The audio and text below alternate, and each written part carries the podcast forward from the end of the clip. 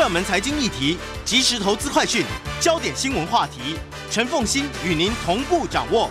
欢迎收听《财经起床号》。Hello，各位听众，大家早！欢迎大家来到九八新闻台《财经起床号》节目现场，我是陈凤欣。每周选书早起读书，今天为大家介绍的是大块文化出版社所出版的《错把工作当人生的人》，谈的是如何在职场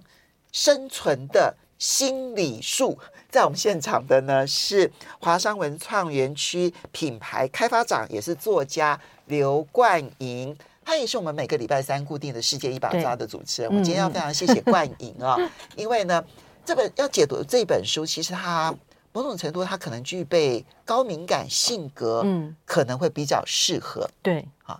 但是当然，如果你不没有高敏感性格，可能可能更需要来看这本书，对，因为更了解你自己在职场上面所碰到的人际关系的冲突到底是怎么一回事。嗯、好，那也非常优非常喜欢 YouTube 的朋友一起来观赏哈。我们若先用一句话来介绍这本书，嗯，你要给大家一个阅读的理由，你会怎么说？哎，我觉得你们的那个编就是是那个气质下的标题吗？那个职场与家族的全新心理自助术，我觉得这个标题下的很好。嗯，我在想说，因为刚刚上节目前跟凤欣在那边讨论，觉得这本书真的很好看。可我们今天不是为了卖书 在分享，对对对，对，对，因为凤欣的听众，因为大因为大块文化说这个已经过了出版的这个宣传期了，所以他们就就就没有什么要配合的。因为这本书它其实不是新书，对。可是我们刚刚在上节目。之前有聊，就是说，如果你在职场上发展有一段时间，或者是你本身觉得你在工作上情绪，嗯、呃，常常让你觉得困扰的话，我觉得这本书我蛮推荐给这样子的听众朋友。我会定义它是呃工作情绪的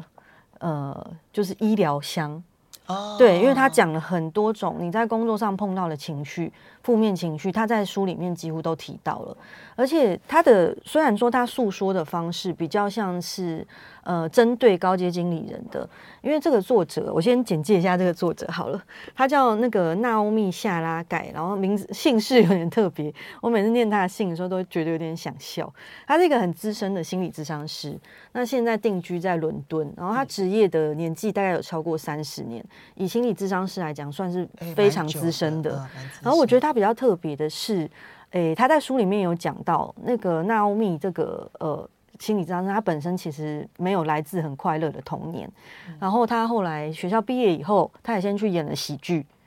对，他是一个专业的脱口秀演员，然后试图要当脱口秀，对，对他喜欢这个工作，然后所以他书里面有一一个大篇幅。就在讲说他去讲脱口秀，然后而且他其实真的不太好笑，他里面讲的几个笑话都你看的都很尴尬，但他用这个 case 跟大家分享，就是说他其实呃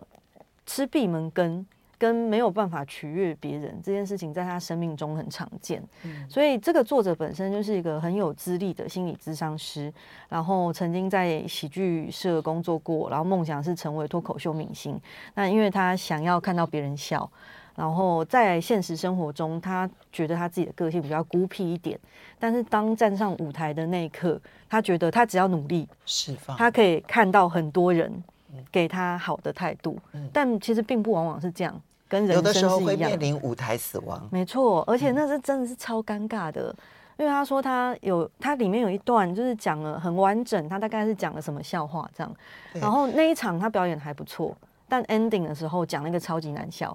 但通常 ending 是要在那个哄堂大笑中结束，所以他那一场就是整个超尴尬，然后大家就说，大家就跟他互看，观众跟他互看三秒以后开始吃东西，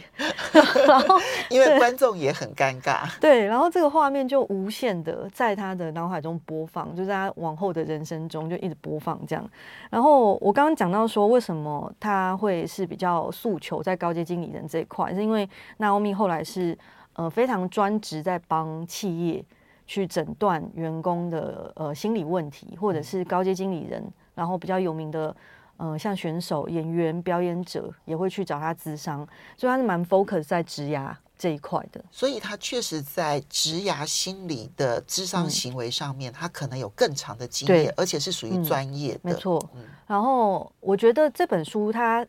提的 case 大部分是专业经理人。但是我会蛮希望，如果你是其实刚开始出来工作没多久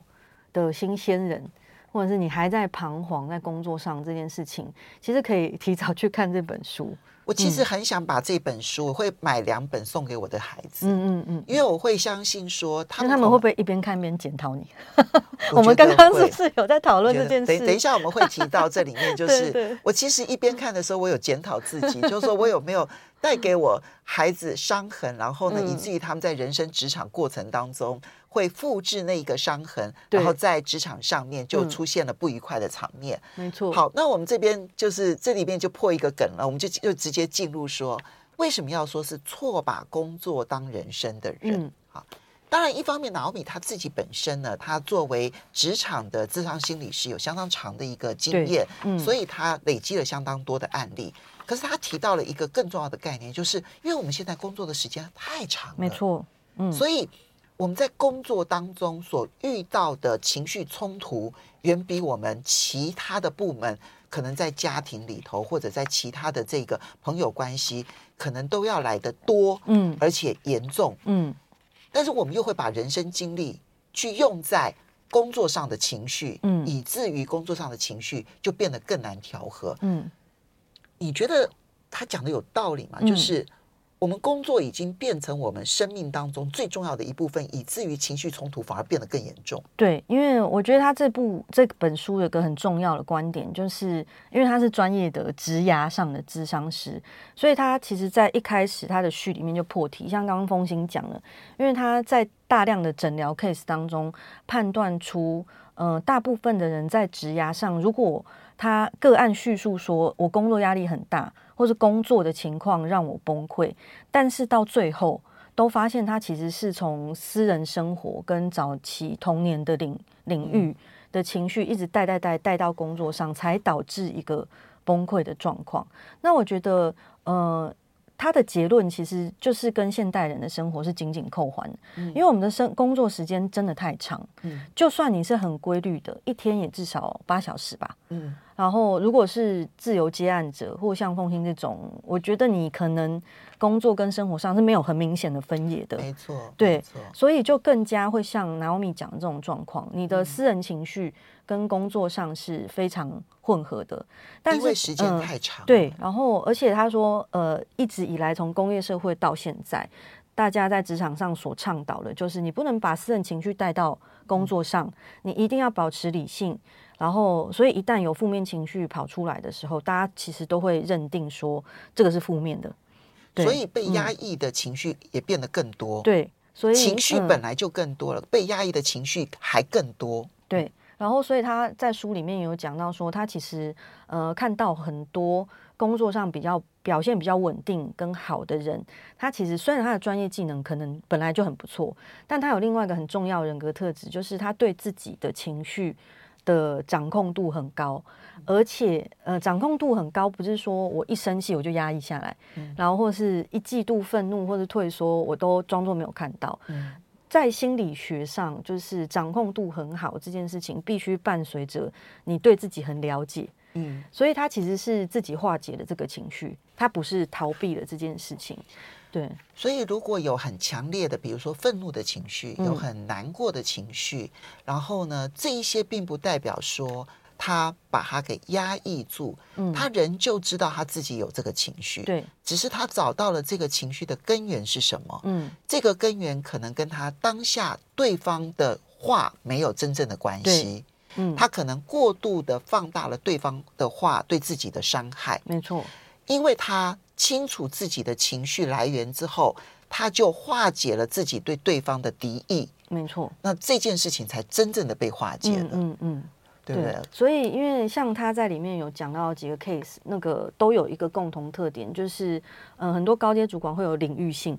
对，所以如果像现在近几年很流行那个双 CEO 制嘛，嗯，就是两个 CEO 在一个公司里面，那台湾也有好几间公司，台积电现在就是、啊，对对对对对。然后在刚刚我们在谈论，凤馨有很喜欢一章，就是伴侣关系这件事情，他有讲到呃，可能是婚姻或者是合伙人。嗯但我觉得现在就是很流行双 CEO 制，就会讲到说，呃，两个人到底以这种平行关系来说，能不能够合得来？嗯、而且，其实，在创业故事里面，大部分没有办法走到最后，不是因为他公司不赚，嗯、而是因为 partner 之间合不来。对对，所以其实人格特质跟个性，跟你怎么处理情绪，真的是商业跟创业中很重要的一环。其实我在看完他的书之后，嗯、我觉得。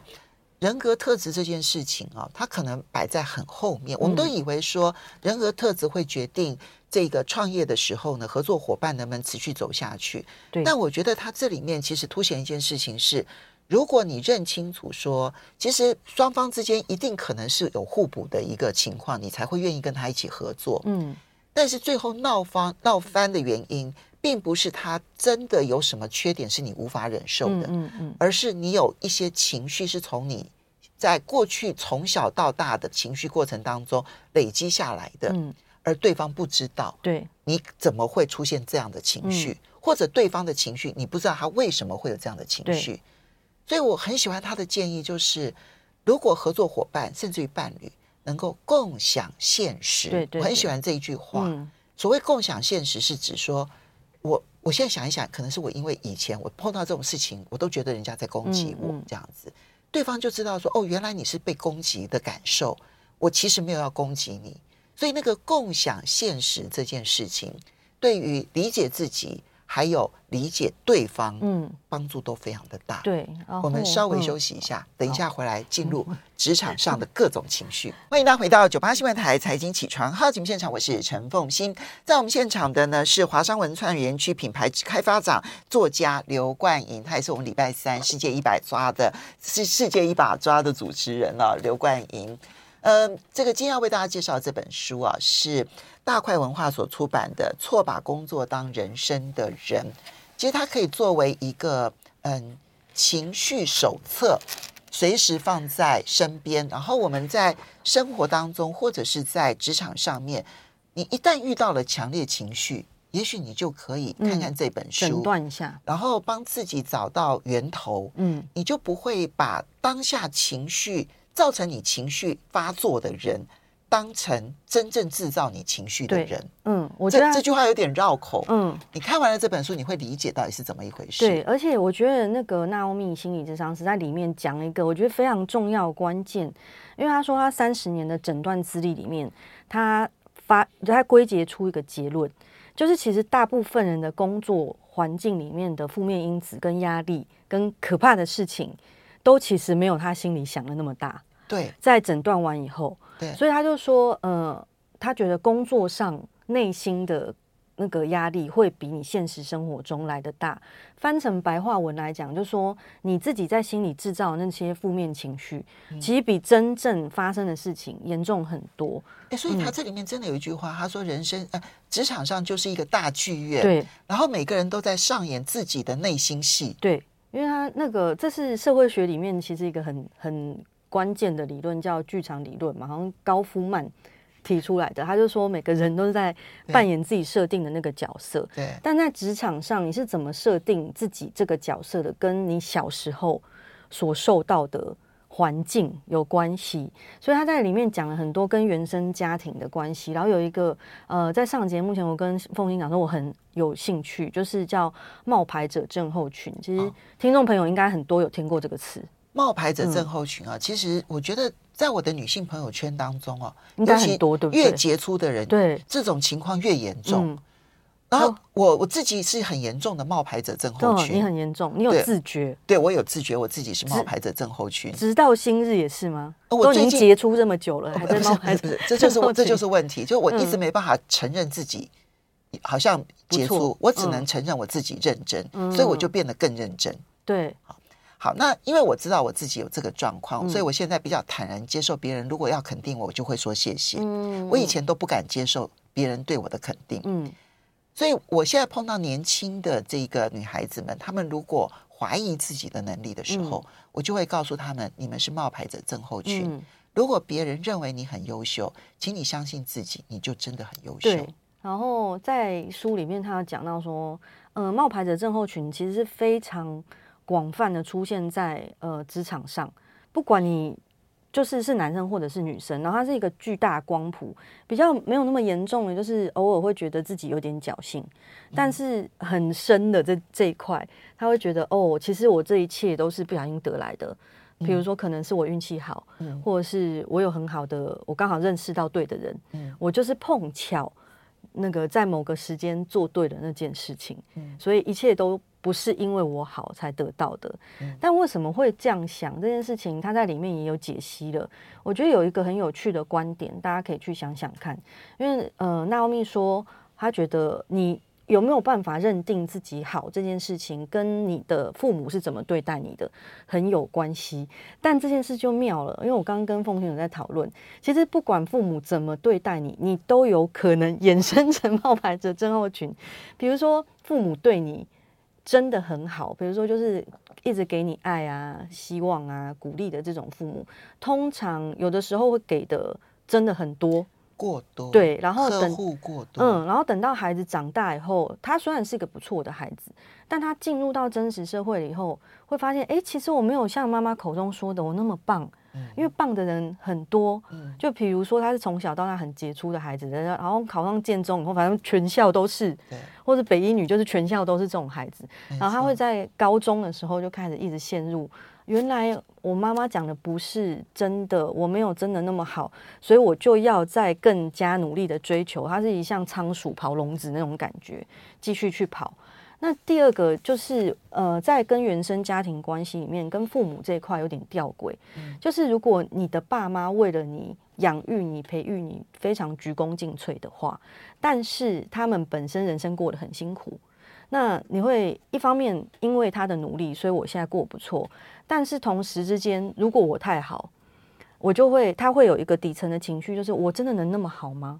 我凭我没有像我爸妈那么努力，我凭什么享受比我爸妈更好的生活？对，然后我我怎么可能会比他们好那么多？一定我运气很好啊，或者我真的可以得到这一切吗？嗯、然后尤其是呃书里面有讲到说这个。症状绝对是好发在女性身上，为什么呢？是因为大部分扮演照顾者是妈妈嘛，所以呃，女生不管是儿子或者女儿，你在童年的时光，至少到呃十三、十四岁岁之前，可能大部分时间你看到都是妈妈，所以呃，妈妈的大量的照顾的背影深植在你的心中。那你的妈妈，如果她是呃，比如说她是牺牲了自己。来照顾你，变成家庭主妇，然后里面有个 case，就是说，结果他后来孩子长大以后，做了呃爸爸或妈妈很想要去做的工作，就做得很好。然后他从此整个职涯都是一直在被冒牌者症候群去围绕。那这件事情如果一直发酵，一直发酵，你不断的质疑自己，呃，是不是真的能做到？然后我到底能不能胜任？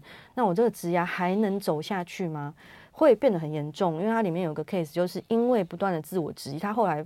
Quit 掉他整个工作，因为他觉得他实在无法胜任，对，所以就这一切都是假的，逃避。对，然后他很怕别人发现他其实是个冒牌者，嗯，所以干脆就选择全部离开，他就不会被人拆穿了。对，所以关于你刚刚讲的这件事情啊，其实他有一个基础的观点，就是说，我们虽然要去追溯我们的童年，嗯，可能带给我们的情绪背后的主要原因，可是不是要去检讨父母。嗯，对，因为没有完美的父母，嗯，嗯，他可能呵护备至，你也可能会有冒牌者症候群。他有可能是不断的挑剔你，觉得你什么都做不好，嗯，你更可能有可能出现冒牌者症候群。所以不是为了要去检讨父母，而是从父母的任何的对待带给你的心理基础，从这个基础里头理解出发了之后，嗯，你重新认识了自己，嗯，你才可能给自己好的未来。所以。没有完美的父母。其实我在看的过程当中，幸好他不知道看到第五章、第六章，他终于讲了说世界上没有完美的父母，松了一口气，就松了一口气，嗯，就减少了对自我的检讨，说哎呀，我有没有带给我子女这么大的一个压力？好，所以第一个没有完美的父母，对，第二个认识冒牌者症候群这件事情呢，他有正面的，因为觉得自己好像有侥幸的地方。嗯我们会变得比较努力，嗯，比较认真，没错。然后，但是呢，如果过度的话，你会导致自己的人生过于退缩。对，所以认识的重点就在于不要让自己变成退缩的冒牌者症候群。他在这才是重要。对他在书里面，呃，他每讲一个 case，最后都会给几个解方，嗯、因为看的人一定会想说啊，你讲了这么一大堆，那有什么方法可以改善？然后我刚刚就复习了一下，我觉得他给的。那个其实都蛮好去实践的，可是他在书里面有讲说，心理的问题其实他讲讲是简单，对，但是他其实是一个非常漫长的练习过程。真的，有些人是花了十年才从不好走到略好，所以他有鼓励大家说，你就从现在开始做。不一定会马上有显著的改善，但你总是会朝向比较舒服的状态去走。嗯、那针对冒牌者症候群，他就有说，我觉得他的第一点其实是蛮实际的，因为通常有冒牌者症候群的人，他都想很多嘛，嗯，所以他才会一直会去自我怀疑。然后他也有共通特点，就是他的小剧场很澎湃，对，他不管碰到什么事情，他都会一直自言自语，然后自我质疑、自问自答。所以他给的，就算不自言自语，脑子里头也是不断的跑来跑去。对对对，然后通常因为他是已经很好了，所以才会产生冒牌者症候群。所以这种很已经很好的人，通常就想很多，跟很聪明。那他书里面给建议就是说，第一点就是保持好奇心。那翻译成白话文呢，其实他的意思就是说，你不要一直把焦点放在你自己身上，你去看一下职场上的其他人，因为其实大家都会有一个过度。关心自己的状况，真的以为说好像这世界都外围绕着自己在转，嗯、所有的人都在看自己的表现，其实不是，绝大多数的人大家都只关心自己的表现，嗯，所以你就努力把你自己的表现表现出来就好了。对，那么也不是所有人都在关心你，真的，真的。讲白一点，就是其实想这么多，只有你在想。嗯、那他的建议就是，一旦你开始胡思乱想的时候，你就提醒自己去关心。跟你周遭的工作伙伴聊一聊，因为你在关心过度关心自己的时候，他希望你把这个力量由内转为外，嗯，然后把你的呃视角放得宏观一点，嗯，然后。我刚刚还，它里面还有一个很特别的建议。刚刚我们上一节跟凤馨有聊到那个伴侣关系，它同样也适用在那个冒牌者症候群里面。他是说，你可以改变你的叙事角度。嗯嗯，就是我最近那个大大 S 跟汪小菲不是吵得很严重嘛？然后那个婚姻专家就出来讲说，哎，其实他们在咨商过程当中，很多关系面临紧绷，就是呃，其实我知道我这样跟你讲，你会抓狂。但我还是每次都这样跟你讲话。嗯，对，他就说，改变关系跟改变自我对话的第一步，就是改变你的叙事态度。嗯，你不要每次都用一模一样的态度在讲话，不管是对你自己或对你的伴侣，嗯，呃，你老公或你的 partner，其实都一样。嗯，没错。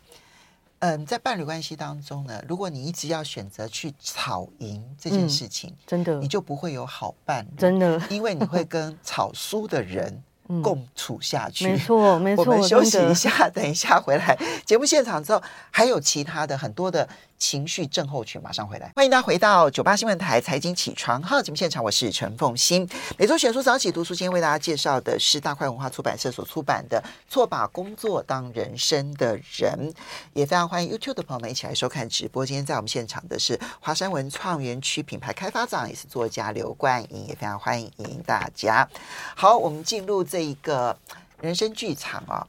我觉得这本书它的第一章的标题最好。其实读这本书，目的就是要停止自己被强烈的情绪所劫持。嗯，对。我们在职场当中所发生的很多的内心不愉快，那不是到冲突哦。内心不愉快其实是来自于我们自己给自己制造的情绪，而并不是真实存在的。对。所以我们就来提一个，就是那如果真的有情绪，是不是就不能冲突？嗯，害怕起冲突，其实也是一种一种。不正常的一个情绪，嗯，因为他书里面说，就是他的个案是一个其实是很高阶的主管一个创业家，然后他们那个时候公司在那个拓展分公司的时候，他就把他的好 partner 派出去，但是后来那个 partner 在 BU 那边表现不如预期，而且他还突然怀孕了，这样，然后他咨商的这个个案好像叫 Stan 吧，然后 Stan 就觉得开始各种。小剧场，然后变得很逃避去跟他这个伙伴互动，因为他会，他一直其实在心里怪罪他，觉得他好像没做好，然后而且怀孕是故意的，因为他觉得他没做好，才故意怀孕，帮自己找一个退场机制，让他没有办法 fire 掉他。对，然后他在里面其实讲到很多高阶主管都有害害怕起冲突的症状，然后尤其有些人很严重哦，他说他碰到好多个都是跨国连锁企业的，就是 VP 以上的等级，然后他们会使出一招，就是叫做永远让自己在天空上飞，他就把自己的出差行程排超满，然后他每到一个落地的城市去处理事情，他只处理大项，如果要起冲突的，他就不管。他就会叫下一层的人去处理，嗯、所以他也智商到那个那种下一层的人，因为他的老板太害怕起冲突，所以都把事情推给他，就是坏人都让他去做。然后有些老板是他光是想到他今天要资遣员工，他就从三天前开始胃痛不舒服，对，然后就不断的上演小剧场，他会怎么样子的愤怒？对，他会如何的伤心？我一定是坏人吧？他一定觉得我糟透了。嗯，他的同事会不会觉得我为什么要开除他的他的好朋友？对，然后我会不会被我的员工唾弃？嗯嗯嗯。然后他在个案里面也分析到，其实害怕起冲突这个特点，它是诸多情绪里面跟原生家庭最强烈的，因为你永远是在原生家庭里面处在一个非常紧绷的状态，然后时时刻刻那个气氛可能都没那么欢愉。所以这个当事者他会一直希望他是圆融的，然后仿佛没有什么问题，希望家里的状况都是好的。那这样子的个性跟对负面情绪的趋避性，它会一直延续到长大。不管你变成多成熟的专业经理人，这个问题都还在。尤其是就算是员工对老板，当然我们不希望跟老板。有争执争争执场面，但是老板其实反而很多人都很害怕争执场面，所以他就说这是一职职场上一个很难解决的问题，因为一旦你开始呃害怕说真话跟害怕起冲突，其实不管是开会或者是在重大决策的时候，你都没有办法做。然后很多个案会出现一个很妙的情况，它里面有写，但我自己也有那个毛病。就是我在工作上算其实算很严苛的，可是有时候面对我觉得情绪很澎湃的呃员工，我会用很和蔼可亲的态度，因为你害怕他情绪太强烈。对，然后所以他就说这样子其实更让人困惑，因为他会你讲出来的话其实可能是要呃纠正他在工作上的表现，或你希望他走路。但是因为你他听不懂，对慈眉善目或是过于和蔼可亲，他就有点困惑，想说：那你现在其实只是在鼓励我，还是怎么样？但是通常会这样子的人，也有一点害怕起冲突，因为怕场面太尴尬。对，所以其实我在看这一段的时候，我会想到，因为我在跑新闻的过程当中，你知道政政治上面啊，是常常会有内阁改组，对，那一改组就一定会有要离开的部长。嗯，我们大概在。很多时候呢，都会发现到说，那个改组完了之后，就会有可能一两位抱怨，就是说我要走人了，我是在报纸上才看到。嗯嗯嗯。为什么行政院长不知道跟我说一声？嗯。为什么总统也不来跟我们说一声？你看他是一个多么无情的人。嗯嗯嗯。我我当时也觉得说，诶，你怎么会让一个部长离开？然后呢，你不跟他好好的谈一谈？你是害怕起冲突吗？我在怀疑他们其实都是害怕起冲突。嗯嗯。其实这样的例子。真的是很常见，对，所以其实你在辞退一个人的时候，你不去面对这一个人，其实他导致的反应其实是更糟的。对，可是问题是你要去辞退一个人，就像这书里头所写的，内心小剧场会演很久，嗯，他会多么讨厌我，他会多么生气，但是不面对更糟。对，其实不面对的后果永远是更糟的。而害怕起冲突，还有你刚刚讲的另外两种情况，嗯，一种就是你的沟通就不够扎实，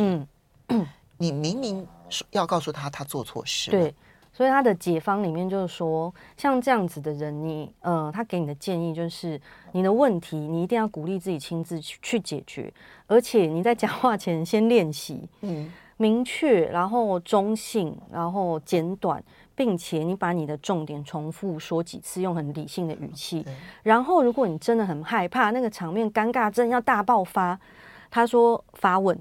嗯你把球丢给对方，让对方讲话，嗯、然后对话。嗯、因为如果你一直讲，然后他是没有办法呃慢慢的把情绪弄出来的话，最后他就会导致一个可能是大爆发，或者是非常冗长的沉默。但是如果你提早把问题释出，对，他会有点接球的机会嘛。所以你嗯、呃，如果你沉默，那对方不知道你到底在想什么。对啊那如果说你的沟通太过委婉，对方没有办法真正 get 到你觉得他必须要改进的点。对那如果说你一一直一昧的压抑，有一天你会压抑不了大爆发，真的到最后反而造成对方不知道你为什么要这么生气。对。其实这都是职场上常见的状况，嗯，因为他一直压抑到了，他就会变成另外一张，另外一张是魔鬼跟暴君那张嘛。对，然后他就会直接就是就是控制狂那一个。对，情绪冰山这个这个部分，然后如果你在那个呃害怕起冲突这边，然后你的情绪就会一直往下降，往下降，然后最后这一块就会衍生成你变成你想要呃。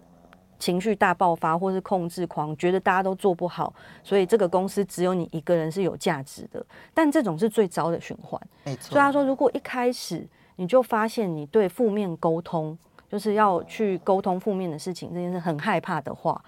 就提早开始练习。他说：“只有练习可以去解决这个问题，没有别的，就是要鼓励自己。因为我我对这一章特别有感受，除了刚刚我自己采访的经验之外，因为我在我也是因为害怕起冲突，所以我选择是压抑。嗯，可是压抑这件事情呢，可能会有一天，我其实有过那种让我很后悔的大爆发的案例。”然后后来才发现说，问题出在我前面的压抑，嗯，对，以至于我后面的大爆发，别人都不能理解我。想说你干嘛突然那么生气啊？想说你平常好的不得了，怎么会这样？对哈，类似像这样的状况。嗯、好的，这本《错把工作当人生的人》介绍给大家，谢谢冠莹，谢谢。谢谢